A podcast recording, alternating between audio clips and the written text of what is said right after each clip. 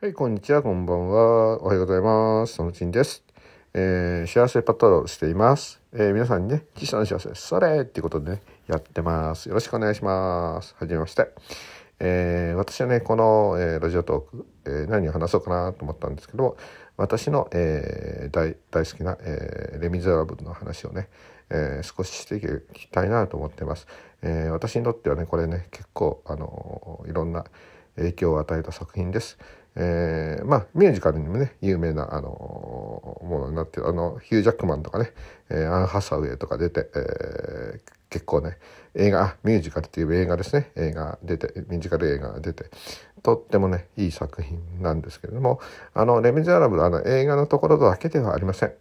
その前後にねものすごく深いえーお話が、まあ、前後という前に深いお話があってヒュー・ジャックマンのあの、えー演技の、えーフランス革命ねフランス革命って言ってもあれ7月革命っていうとこですかね、えーそういったような、え場面になるんですけれどもそういったことの話をね、えちょっとね、えこのまあ、ラジオトークでね話ができたらなって思って、えー一応ね思っています。ラジオトークまあ他のね収録配信でもやっていきたいと思ってますんで、